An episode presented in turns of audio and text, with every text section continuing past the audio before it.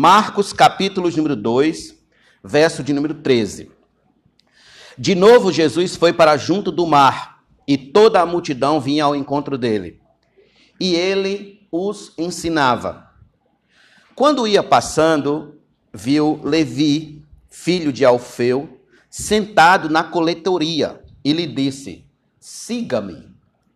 Ele se levantou e o seguiu.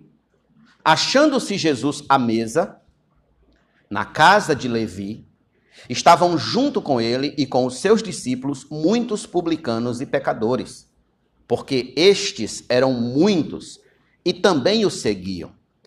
Os escribas dos fariseus, vendo Jesus comer em companhia dos pecadores e publicanos, perguntavam aos discípulos dele: Por que ele come e bebe com os publicanos e pecadores?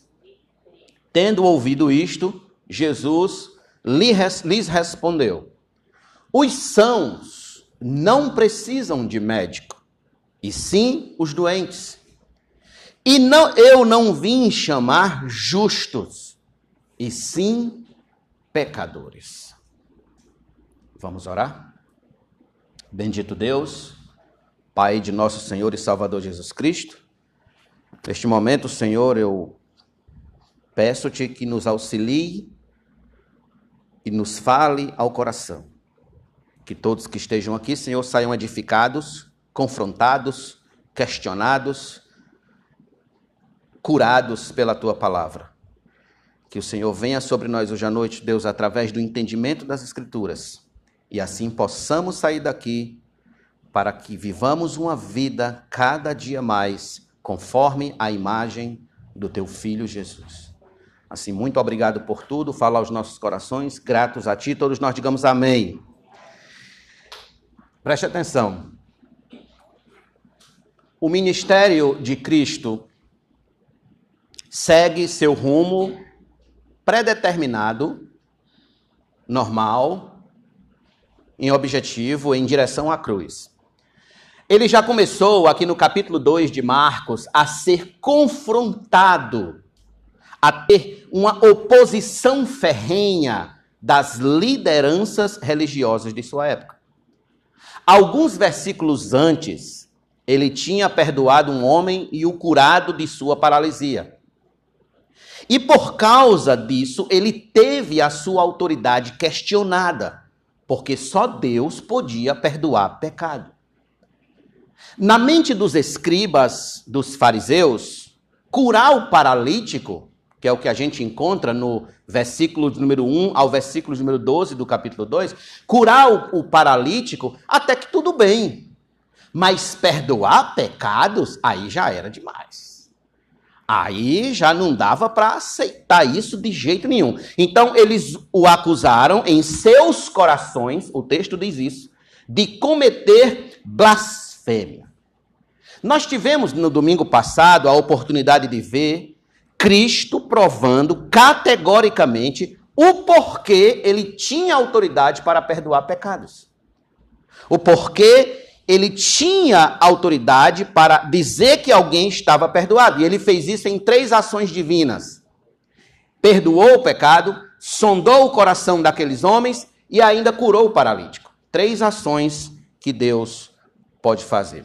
O texto que a gente leu agora, ele pertence ao mesmo contexto, ao mesmo escopo que declara a autoridade de Cristo, bem como a oferta de perdão de Cristo aos pecadores. E mais uma vez, a autoridade de Jesus será questionada pelos escribas dos fariseus.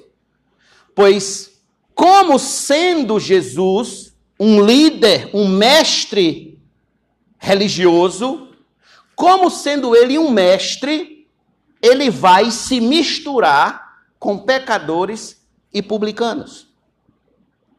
Este episódio, meus irmãos, tem por objetivo mostrar de um modo mais profundo, de um modo mais clínico, de um modo mais cirúrgico, o quanto nosso Senhor é diferente de todos os líderes religiosos de sua época e, por que não dizer, do mundo inteiro e de todos os tempos. Mais uma vez, como nós lemos, ele estava junto do mar da Galileia e vindo a multidão ao seu encontro, Talvez essa multidão viesse em busca de ver milagres, de ver sinais, de ver maravilhas, de ver poderes miraculosos. Junto com essa multidão, o que que Cristo fazia? Os ensinava. Jesus os ensinava. O versículo 13, que nós lemos aqui no capítulo 2, é a prova manifesta de que a essência do ministério de Cristo não é operar milagres, não é fazer maravilhas para impressionar o povo com poderes sobrenaturais. A essência do ministério de Jesus é ensinar o povo o caminho da salvação. É ensinar o povo a como escapar da ira vindoura de Deus. Observe. O ensino de Cristo é a manifestação da graça salvífica de Deus para aquela multidão que o ouvia. E, obviamente, para nós. No entanto, não apenas o ensino do caminho da salvação manifestava a graça de Deus. O chamado especial que Cristo faz a Levi nesse texto é uma revelação da graça especial de Deus a nós.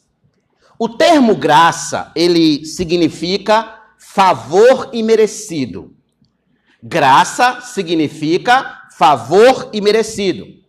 Ele não aparece nesse texto, mas nós vamos notar que em todos os atos de Cristo, de Cristo revelados aqui são atos da graça. Atos de uma graça especial de Deus alcançando homens e mulheres da pior espécie. Então, nesta porção do Evangelho de Marcos, nós vamos aprender hoje à noite que a graça de Deus se revela no chamado especial que Cristo nos faz para segui-lo. Eu vou repetir isso aqui. A graça de Deus se revela no chamado especial que Cristo nos faz para segui-lo. Pastor, de que modo aprenderemos isso? Observando os três cenários que o texto nos mostra. Quais são esses três cenários? O primeiro cenário é o cenário do chamado. O cenário do chamado. Veja comigo o verso de número 14, por favor. Quando ia passando, viu Levi, filho de Alfeu, sentado na coletoria, e lhe disse: Siga-me. Ele se levantou e o seguiu. Observe. O chamado de Levi foi semelhante ao chamado de Pedro e André, Tiago e João.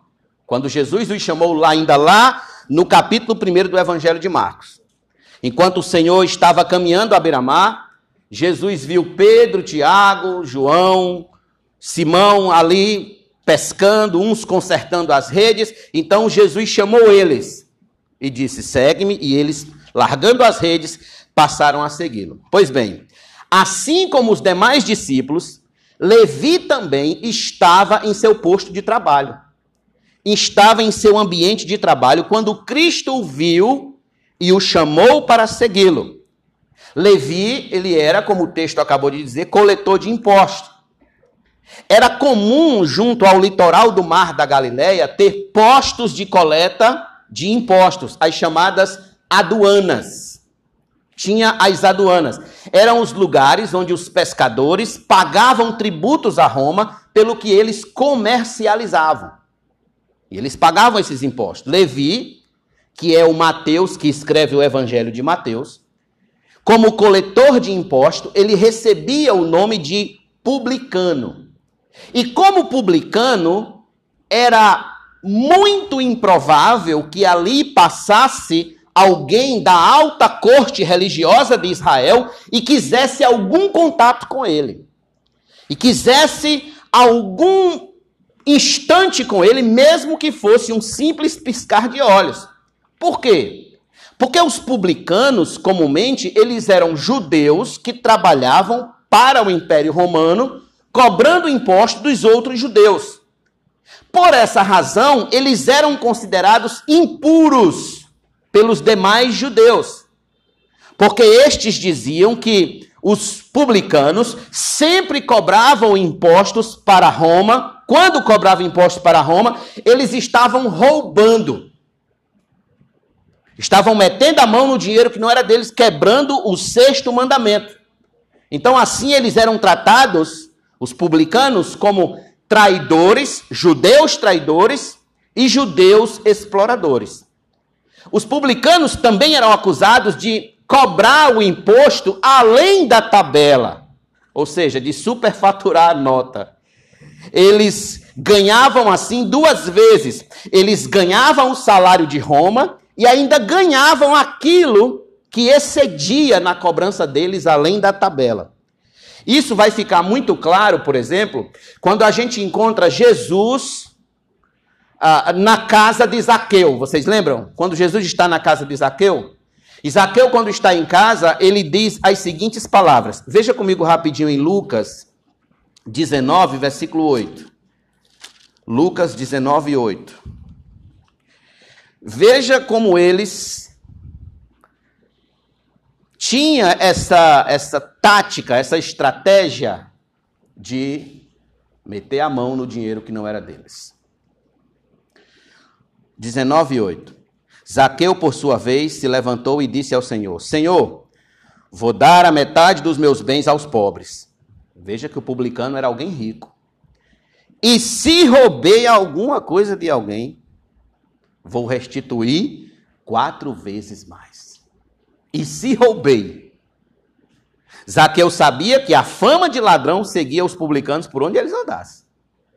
Sabia que eles tinham essa fama de ladrão, de meter a mão num dinheiro que não era deles, e por isso que ele fala aqui de restituição. Além do mais, o fato dos publicanos terem contatos constantes com os gentios os tornava mais impuros ainda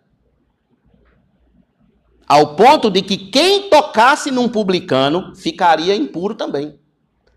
Ao ponto de que a casa em que um publicano entrasse, aquela casa também se tornaria impura.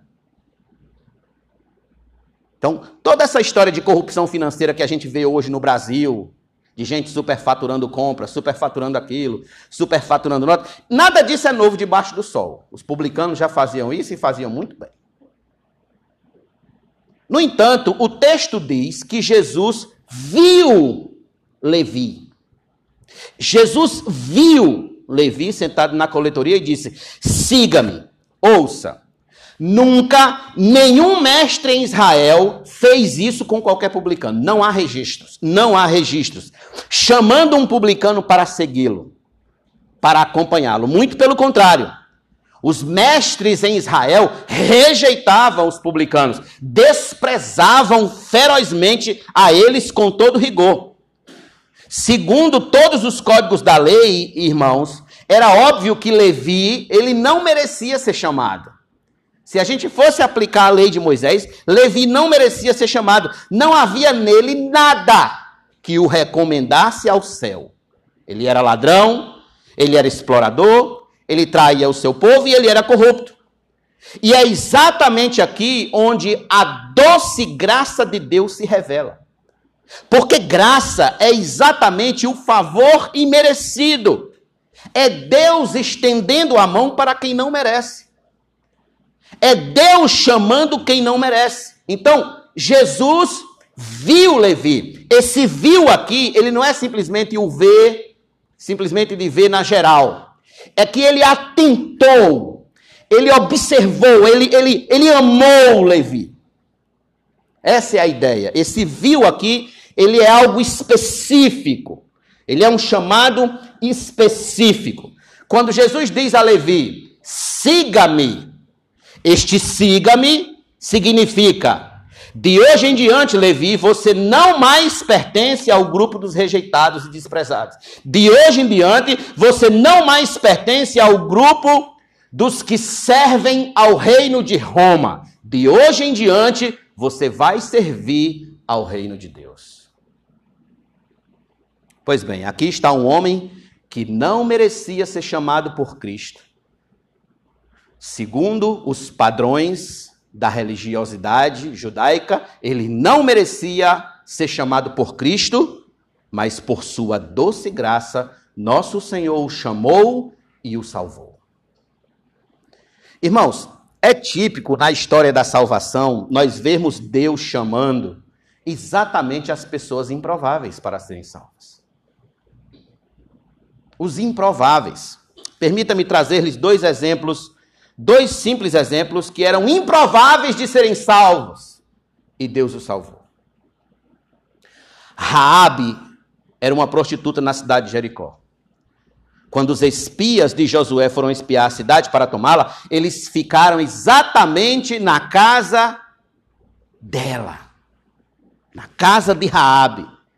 E eles foram guardados por elas, por ela, quando os homens de Jericó chegaram para procurando para matá-los. Então, eles fizeram um acordo com, com Raabe pela fé em Deus, com as seguintes palavras: Abra sua Bíblia comigo em Josué, capítulo número 2, por favor. Lembrando que Raabe era pagã. Mas veja como o coração dela já estava em relação a Deus. Capítulo 2,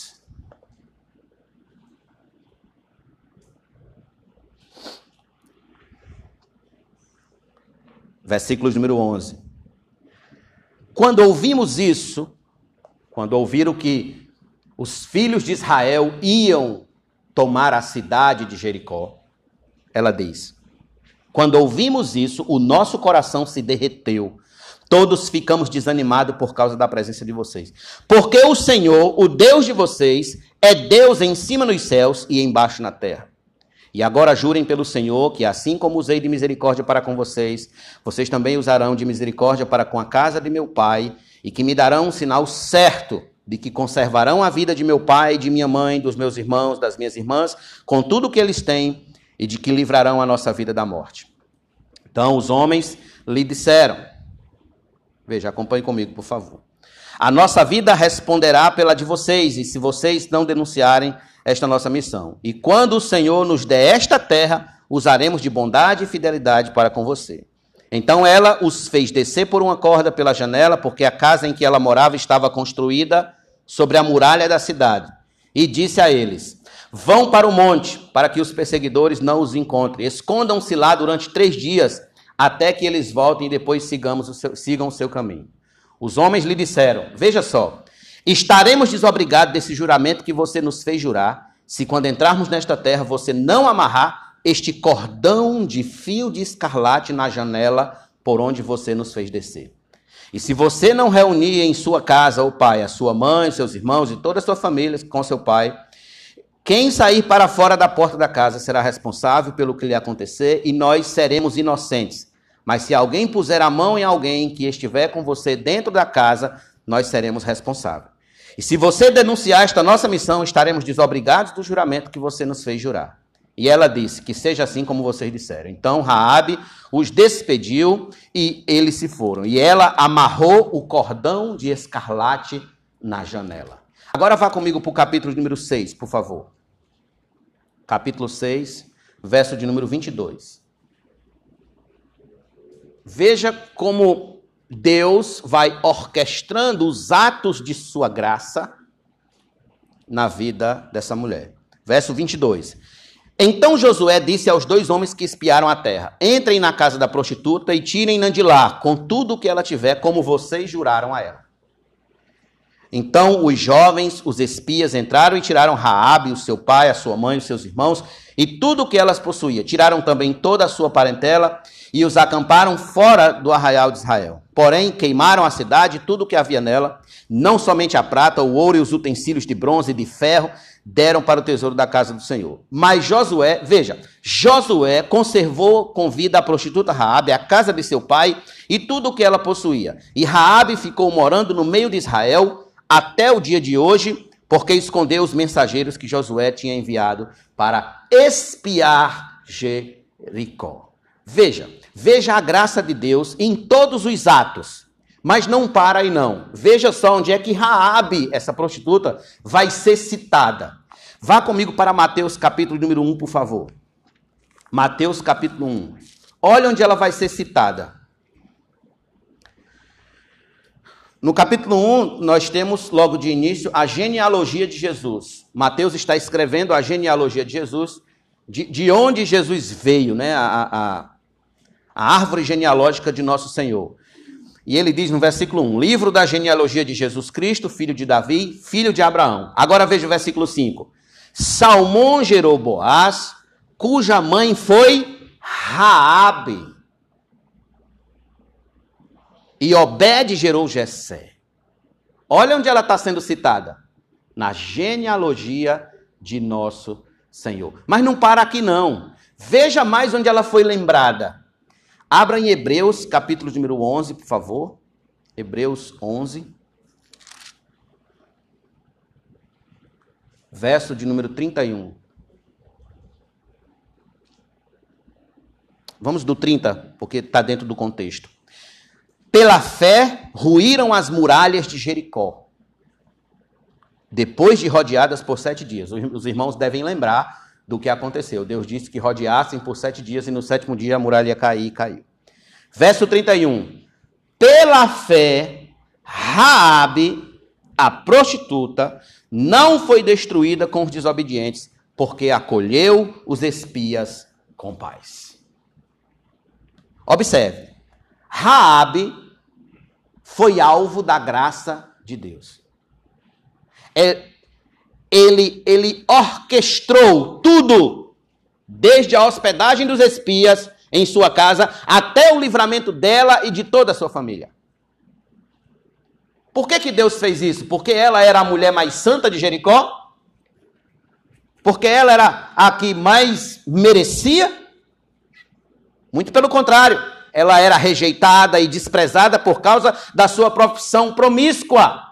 No entanto, olhem pelas lentes da graça, olhem pelas lentes do favor imerecido de Deus. Vejam como ela e toda a sua família foram alcançados pela graça de Deus, onde ela passou a fazer parte da genealogia de nosso Senhor e ainda se tornou uma heroína da fé. É graça Pega alguém que não merece, alguém que é completamente improvável e transforma completamente a vida da pessoa. Essa mulher recebeu um favor imerecido. Deixa eu dar outro exemplo. Paulo, antes Saulo, foi um perseguidor da igreja de Cristo. Odiava os cristãos, odiava de morte. Entretanto, quando ele seguia para o caminho de Damasco, os irmãos devem estar lembrados, para perseguir os crentes, Jesus lhe apareceu e lhe disse as seguintes palavras. Que palavras? Abra em Atos, capítulo número 9, por favor. Atos, um texto conhecidíssimo, mas que precisa sempre ser lido para refrescar nossa memória e nos alimentar o coração. Verso de número 4 a 6, primeiro. Ele caiu por terra, Jesus apareceu, uma luz do céu brilhou ao seu redor. Ele caiu por terra e ouviu uma voz que lhe dizia: Saulo, Saulo, por que você me persegue? E ele perguntou: Quem é o Senhor? E a resposta foi: Eu sou Jesus, a quem você persegue. Mas levante-se e entre na cidade, onde lhe dirão o que você deve fazer. Agora veja o versículo número 10 em diante. Havia em Damasco um discípulo chamado Ananias. O Senhor lhe apareceu numa visão e disse: Ananias, ao que ele respondeu: Eis-me aqui, Senhor. Então o Senhor lhe disse: Levante-se e vá à rua que se chama direita, na casa de Judas. Não é Judas Iscariote aqui, certo? É outro Judas. Procure um homem de Tarso chamado Saulo. Ele está orando. E numa visão, viu entrar um homem chamado Ananias e impor-lhe as mãos para que recuperasse a vista. Ananias, porém, respondeu: Senhor, de muitos tenho ouvido a respeito desse homem. Quanto mal tem feito aos teus santos em Jerusalém. E aqui em Damasco ele tem autorização dos principais dos sacerdotes para prender todos os que invocam o teu nome. Em outras palavras, Senhor, tu está chamando um homem que não merece. Alguém que não merece verso 15. Mas o Senhor disse a Ananias: Vá, porque este é para mim um instrumento escolhido para levar o meu nome diante dos gentios e reis, bem como diante dos filhos de Israel. Pergunta aos irmãos: não é surpreendente que um Deus tão santo, tão justo, chame pessoas que não merecem nada para segui-lo?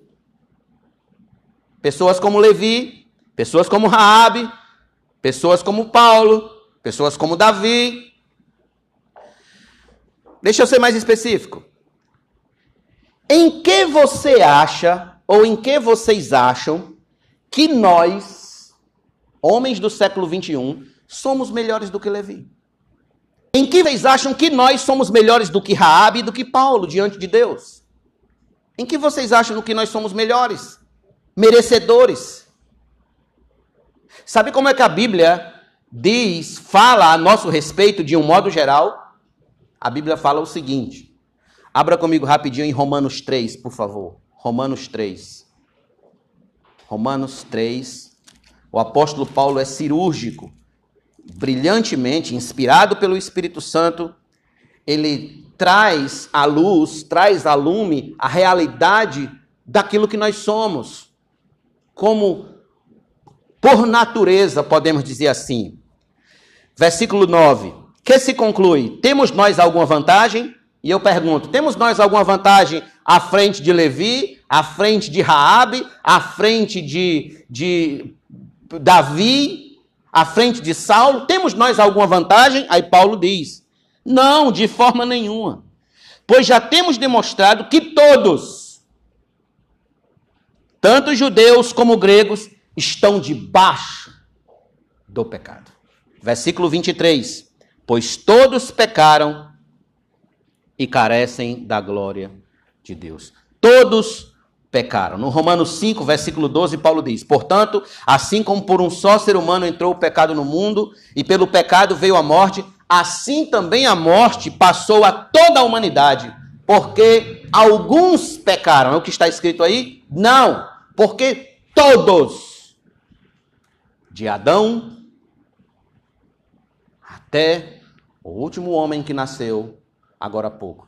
Todos estão encerrados debaixo dessa natureza pecaminosa de rebeldia a Deus. Aqui está a verdadeira radiografia do que somos: pecadores, carentes da glória de Deus, carentes da aceitação de Deus, do favor de Deus, carentes da sua graça e carentes da sua misericórdia. Perceba, a graça de Deus se revela no chamado que Cristo nos faz para segui-lo, mesmo sendo nós quem somos mesmo sendo nós tão pecadores quanto Levi, tão pecadores quanto Raabe e tão pecadores quanto Paulo. Cristo nos chama hoje, nos chama agora, para que o sigamos, para que assumamos um compromisso público de fé nele. Seguir a Cristo é assumir responsabilidades com Cristo. Seguir a Cristo é colocar a mão no arado. Seguir a Cristo é você aceitar a responsabilidade sobre os seus ombros e seguir adiante com Ele. Seguir a Cristo significa exatamente amarrar o fio de escarlate na janela de nossa alma. Para isso que ele nos chama. E a nossa resposta qual deve ser? Deve ser a mesma que Levi deu a Cristo. O texto diz que ele se levantou e o seguiu. Ele se levantou e o seguiu. Por isso, que eu digo, todos que estamos aqui hoje vamos dar uma resposta para Cristo. Ou rejeitando o seu convite para segui-lo, ou seguindo conforme a palavra nos fala. Levante-se. Isso é o que significa ser cristão. É alguém que se levanta, é alguém que, se, que toma uma posição em compromisso com Cristo, que o segue, que o obedece, que se compromete com o seu reino e com a obra dele em todos os aspectos. Se você ouve e entende que Cristo está lhe chamando, lhe convidando, para que você o siga com mais compromisso, com mais fervor, com, com mais obediência, com mais temor, com mais amor, com mais intensidade, então levante-se e o siga. Assuma uma posição diante de Deus com toda a força da sua alma, com todo o seu entendimento, com todo o seu coração e a sua vida e pare de viver um cristianismo que segue, mas não segue, que vai, mas não vai, que é, mas não é. Suma um compromisso diante de Deus, Senhor, eu vou te seguir. Assim como Levi o fez, assim como esse homem o fez. Está escrito em Lucas que ele abandonou tudo e seguiu a Cristo. Imagine só.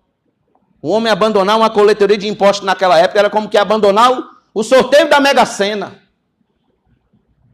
Era muito dinheiro e ele o fez e o seguiu. Eu não estou dizendo que você vá ter que abandonar a sua vida profissional, etc. Não é isso. Eu estou dizendo apenas que o, o texto nos convida, nos, nos ensina que seguir a Cristo é assumir um compromisso real, verdadeiro. Um compromisso de, de modo integral e não parcial, integral. O Otmani dizia o seguinte: nenhuma oportunidade divina enviada deve ser perdida. Nenhuma oportunidade divina enviada deve ser perdida. Aqui está a oportunidade divina enviada. O chamado para seguir a Cristo, não a desperdice. Não desperdice essa oportunidade. Não rejeite a oportunidade, mas levante-se e siga-o com mais compromisso, com mais fervor buscando cada dia mais escapar da ira vindoura. Este é o primeiro cenário que nós temos nesse texto. É o cenário do chamado de Levi. Esse chamado já revela de cara o escândalo da graça. Isso é um escândalo para os religiosos da época. Como chamar um homem feito Levi? Ele não merece. Ele não passa de um miserável publicano que rouba dinheiro dos outros. Interessante. E Cristo o chama porque isso é graça. Isso é graça, é salvação pela graça, não é porque eu mereço. Exatamente assim. Mas nós temos o segundo cenário. Qual é o segundo cenário? Para que a gente aprenda sobre a revelação da graça especial. O segundo cenário se encontra na celebração do chamado, na celebração daquele chamado que Cristo fez. Veja o versículo número 15, por favor, no capítulo número 2 de Marcos. Verso de número 15. Achando-se Jesus à mesa na casa de Levi, estavam junto com ele os seus discípulos, muitos publicanos e pecadores, porque estes eram muitos e também o seguiam. Observe, depois de ser alcançado pela graça de Cristo, pela graça de Deus em Cristo, Levi, ele deu um banquete um banquete em sua casa. E ele não deu um banquete apenas para si e para a sua família. Ele também chamou os seus amigos, publicanos e os outros, a quem eram considerados de pecadores, que eram exatamente homens rejeitados, homens desprezados. Irmãos, naquela época, receber alguém em sua casa, dar um banquete, era um momento muito especial e tinha muitos significados. Por exemplo, poderia ser um sinal de paz, um sinal de fraternização pacífica. Poderia ser um sinal de confiança na pessoa a quem você estava dando o banquete. Poderia ser também um sinal de qual grupo você pertencia, de qual grupo social você fazia parte. E isso ainda tem até hoje, né? E também marcava momentos de reconciliação entre inimigos. Então, quando você dava um, um, um banquete na sua casa, poderia ser, você está dando um banquete para aquele que era seu inimigo e agora você está se reconciliando com ele. E o banquete marcava esse momento de anistia. Então, quando gente da espécie de Levi recebia um mísero aceno de algum líder religioso de sua época, isso era ganhar o dia para eles. Eles ganhavam o dia. Mas ser chamado a seguir a Cristo, isso era motivo de celebração. Isso era motivo de banquete. Então, Levi e seus amigos publicanos e pecadores, eles celebram o privilégio de serem acolhidos pelo mestre mais famoso do momento na época pelo mestre mais badalado na época, que era Cristo. As multidões estavam seguindo a Cristo. Aonde Jesus ia, as multidões estavam com ele. Então, alguém receber esse mestre na sua casa era muita honra. Era muita alegria, era motivo de banquete, de celebração. Irmãos, creio eu piamente que esta deve ser a todo aquele que foi chamado e salvo por Cristo. Deve ser uma atitude de celebração, uma atitude de, de festa, uma atitude de alegria, uma atitude de exultação no Senhor. A Bíblia diz que há festa no céu quando um pecador se arrepende. Pois bem, devia e deve haver também festa na terra quando Cristo nos visita. Sempre uma festa, um culto alegre, vivo, animado, quando Cristo nos visita. E eu creio que Ele está nos visitando hoje à noite. No entanto, para que isso faça sentido, para que a ideia de celebração desse chamado faça sentido, deve haver naquele que foi chamado por Cristo a consciência de onde ele foi tirado, do que ele escapou e do que, que ele era como pessoa. Estes homens que estão no banquete receberam o título de publicanos e pecadores publicanos e pecadores. Eram assim que eles eram considerados a, a, a, naquela época em Israel. Nós já explicamos aqui agora há pouco o que significava ser um publicano. O que era um publicano, por que, que ele era rejeitado em Israel. Mas aqui tem outro termo pejorativo, que é o termo pecadores. Mas, pastor, todos não são pecadores? É, todos são pecadores. Mas aqui existe um sentido específico. Qual é esse sentido? Essas pessoas que eram consideradas como pecadoras eram as pessoas que não estudavam a lei junto com os fariseus. Eles não estudavam a lei, então era o tipo de pessoa que era tratada como pecadora. Eles não faziam parte de alguma facção religiosa. Eram tratadas como pecadoras. E além de que, eram as pessoas que viviam entregue aos vícios a imoralidade sexual, a bebedice, a glutonaria, a devassidão, etc. O próprio Jesus foi acusado de beberrão e de glutão porque estava comendo com esse povo, diz lá em Mateus capítulo 11, versos 18 e 19. Era nesse tom de absoluta rejeição social que os publicanos e os, e, e os pecadores viviam naquela época. Eles eram absolutamente rejeitados. Então, o que que Jesus fez? Os rejeitou? Os desprezou? os abandonou? Não, pelo contrário, Jesus estendeu o amor redentor de Deus, incluindo-os em seu reino. Ali estavam eles, vivendo no reino das trevas, rejeitados, desprezados, excluídos. Então chega Jesus e os chama para o seu reino de um modo especial. E o que, que acontece? Um banquete, uma celebração uma festa. Agora eles não eram mais rejeitados, agora eles não eram mais desprezados, agora eles não eram mais os Zé Ninguém de Israel. Pelo contrário, agora é, eles eram discípulos de Cristo, filhos de Deus, do Deus Filho, do Messias do Salvador. Eles saíram de uma esfera de absoluta rejeição para uma esfera de absoluta aceitação pela graça de Deus.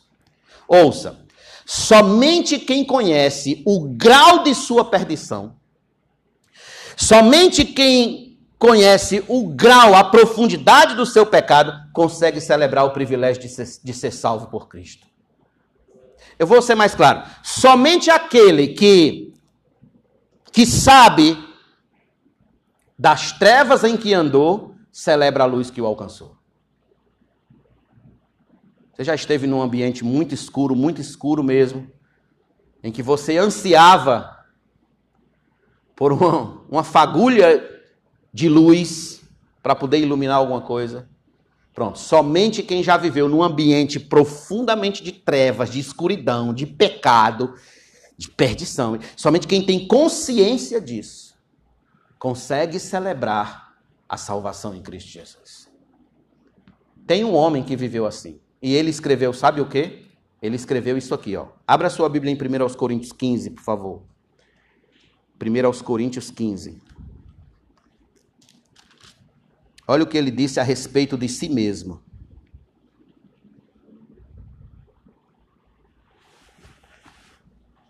Porque eu sou o menor dos apóstolos. 1 Coríntios 15, versículo número 9 porque eu sou o menor dos apóstolos.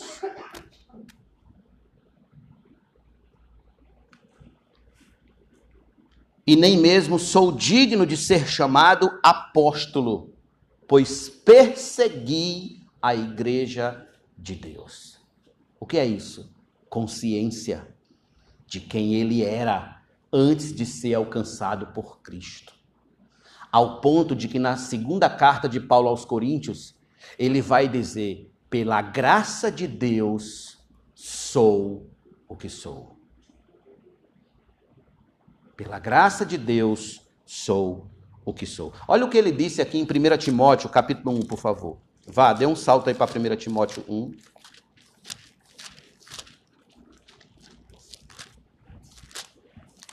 Versículo número 15. 1 Timóteo 1, versículo número 15. Olha a consciência que, que Paulo tinha da sua vida perdida antes de Cristo. Olha a consciência que ele tinha. Esta palavra é fiel e digna de toda aceitação. Que palavra é essa? Ele diz: que Cristo Jesus veio ao mundo para salvar os pecadores, dos quais eu sou o principal. Isso é consciência. Consciência. se não enxergarmos a grandeza da nossa perdição, do nosso pecado, da perversidade da nossa natureza caída, do quanto estamos em trevas longe de Deus, nós jamais saberemos alguma coisa da alegria que esse povo estava vivendo nesse banquete. Jamais saberemos. A menos que você reconheça que é um pecador terrível, que ofende a Deus e que por esta razão encontra-se diariamente com a corda no pescoço.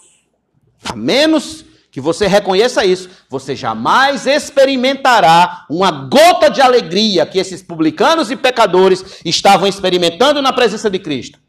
Por outro lado, por outro lado, se você se vê como um pecador ofensivo que é, se você reconhece o tipo de vida que você vivia, o tipo de pensamentos que, que alimentavam os seus atos, pensamentos perversos que ocupavam a sua cabeça.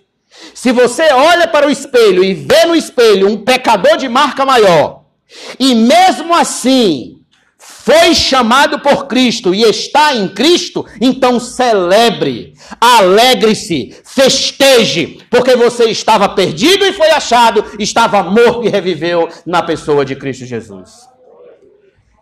Devemos experimentar da alegria que aqueles publicanos e pecador, pecadores estavam usufruindo na pessoa de Cristo, alegria do fato de ter sido resgatado pela graça de Deus. Estávamos a caminho. Irmãos, pensem bem, pensem bem. Nós estávamos todos seguindo por aquela porta larga. Lembra lá de Mateus? Ele falou da porta estreita e da porta larga. Estávamos todos seguindo como gado, como um rebanho, seguindo a caminho do inferno, a caminho da perdição, naquela porta larga. Então nós ouvimos a voz do Espírito de Deus nos chamando dali e nos trazendo e nos encaminhando para a porta estreita, que é a porta que conduz à vida eterna. E por essa razão nós temos que celebrar, se alegrar em nossos corações, ser felizes por esta razão, celebrar o fato de agora pertencer à família de Deus celebrar o fato de agora nós estarmos inseridos no corpo de Cristo, de ter comunhão direta com os filhos de Deus, de ter comunhão com o próprio Deus e de agora poder chamá-lo de Pai. Pai celeste, Pai que nos assiste e nos ama. Este é o escândalo da graça. O escândalo da graça é que pecadores miseráveis, dignos de rejeição, são alcançados por Cristo e podem celebrar com Ele junto à mesa da comunhão. Este é o escândalo da graça. Não é porque você merece, é porque Ele lhe alcançou com o seu doce amor. Qual era a diferença entre Cristo e os demais líderes? Era exatamente essa. Os demais líderes da época rejeitavam as pessoas. Se elas não se enquadrassem dentro do seu da sua listinha, e nós vamos ver já já isso agora com mais calma, se eles não se encaixassem, eles não faziam parte. Mas Jesus não, Jesus ia exatamente até essas pessoas e os salvava para a sua glória. Olha, olha o que Pedro escreveu aqui na, na primeira carta de Pedro, capítulo 2, por favor. Primeira carta de Pedro 2. E aí me responda se isso não é motivo de festa.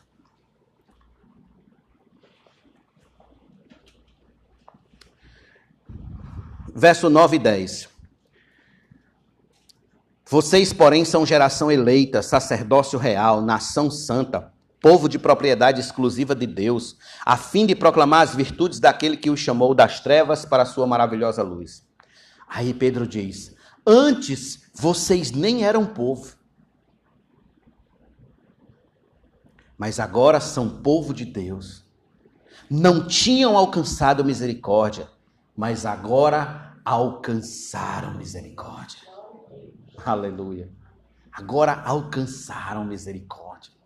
Isso é motivo de celebrar, irmãos. Por isso que aqueles homens estavam na casa de Levi celebrando, celebrando e seguindo a Cristo.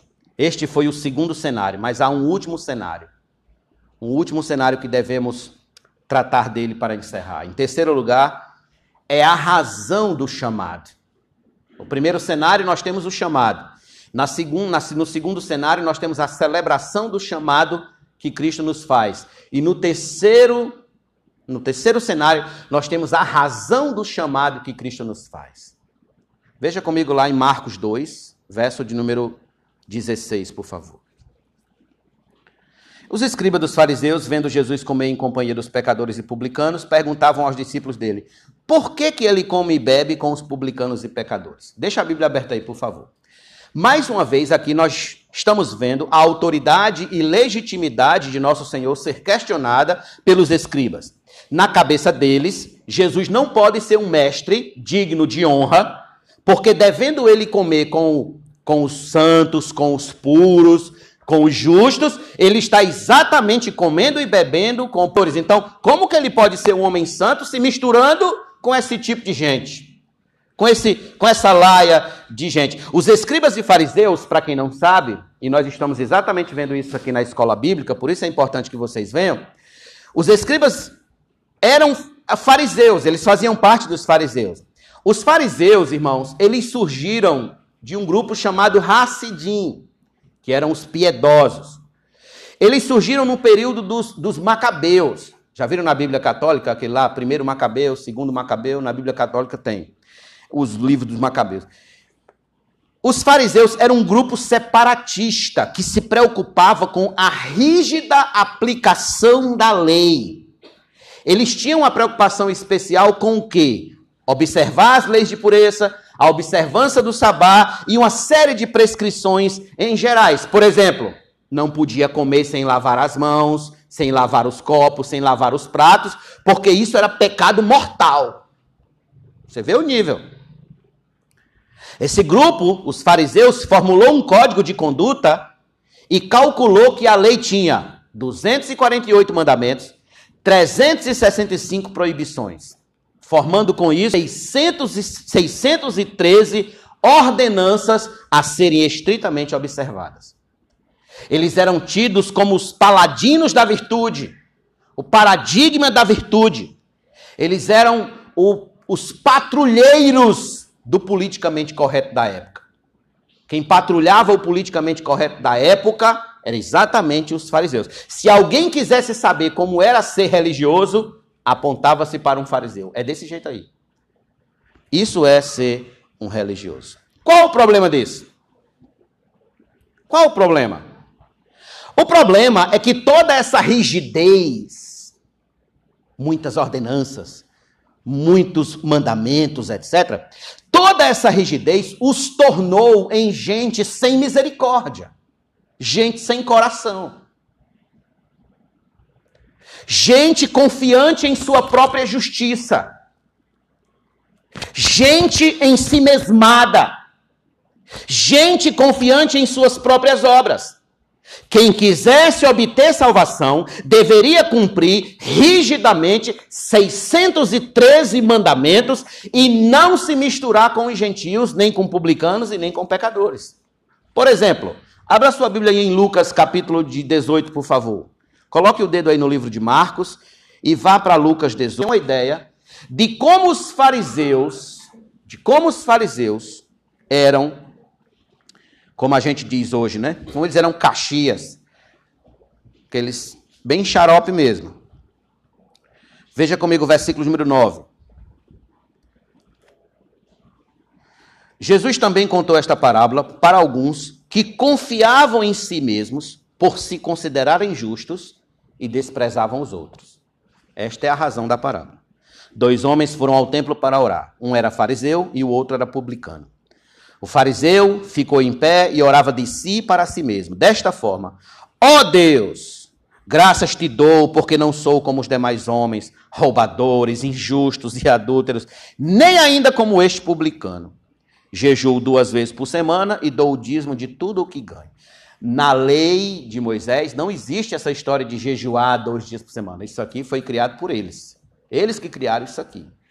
Então, veja, veja a arrogância deles. Não sou como os demais homens, e nem como este publicano. Eles eram arrogantes, eram assim que eles se viam, se enxergavam e enxergavam os demais. Então, na mente dos fariseus, Jesus não podia ser um verdadeiro líder, porque ele comia com pessoas sabe, de, do, do, baixo escalão. Ele, ele comia com pessoas da ralé, com pessoas impuras, segundo o conceito deles. Pessoas que, que viviam em casas impuras, porque eram casas onde moravam publicanos. Então Jesus não era para estar naquele banquete, porque aquele era um banquete impuro.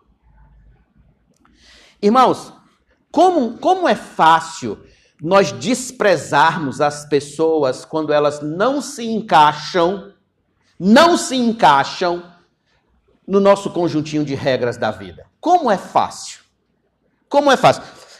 Por exemplo, deixa eu fazer a seguinte pergunta. Se você tivesse a oportunidade de escolher algum vizinho seu para levar para o céu, quem você levaria?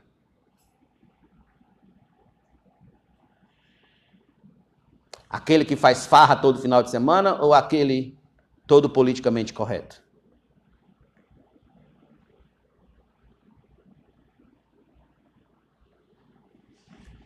Se você tivesse a oportunidade de escolher alguém lá do seu trabalho para levar para o céu, você pode escolher alguém para levar para o céu do seu trabalho. Você escolheria quem? Aquele colega que vive de farras em farras ou aquele que vive todo politicamente correto, todo certinho?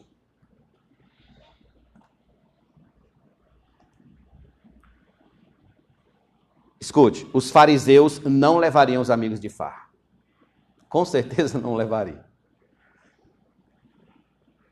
Então, de que maneira Jesus vai responder à pergunta deles? Por que, que ele come com publicanos e pecadores? Aí Jesus dá uma resposta magistral. Jesus diz o seguinte no versículo número 17, veja. Tendo ouvido isto, Jesus lhe respondeu: Os sãos não precisam de médico. Eu não vim chamar justos, e sim pecadores.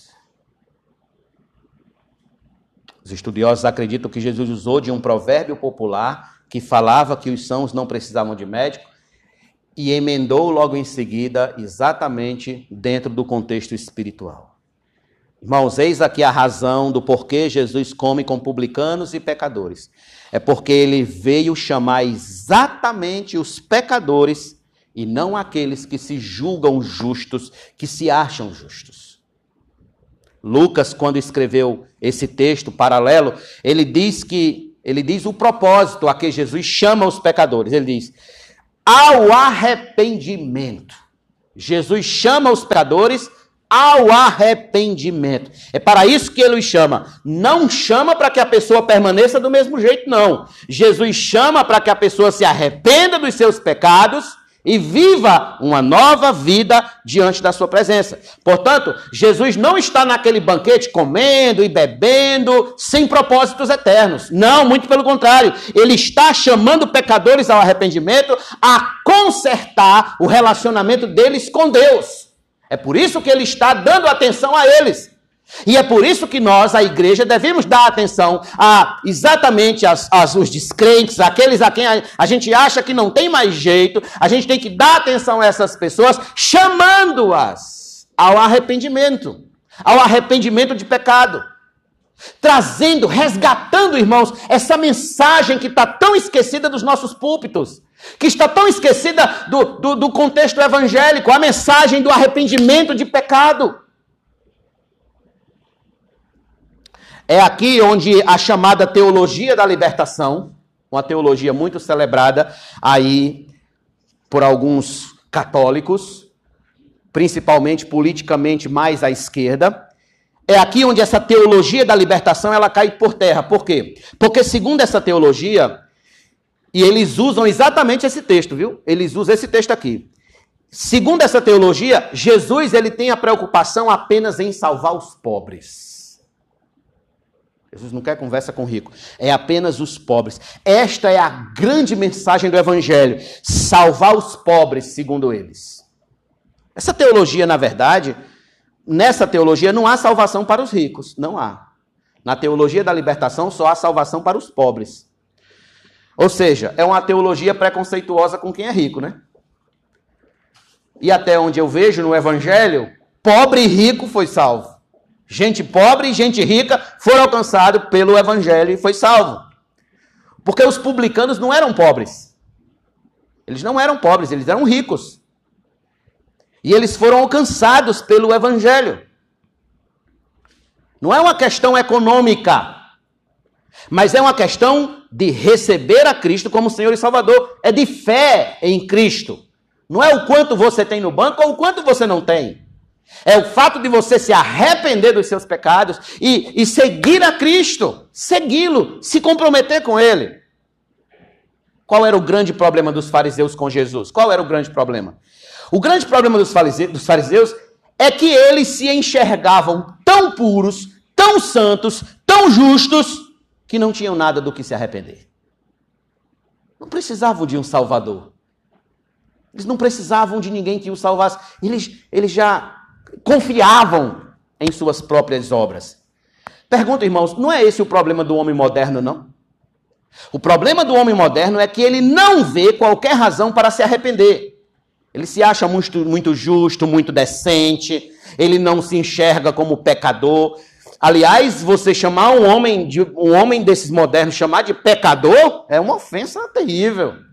Vai ser processado aí por danos por, por calúnia e, e danos morais, etc. Então, assim como os fariseus, o homem moderno acredita que pode salvar a si mesmo com uma vida decente.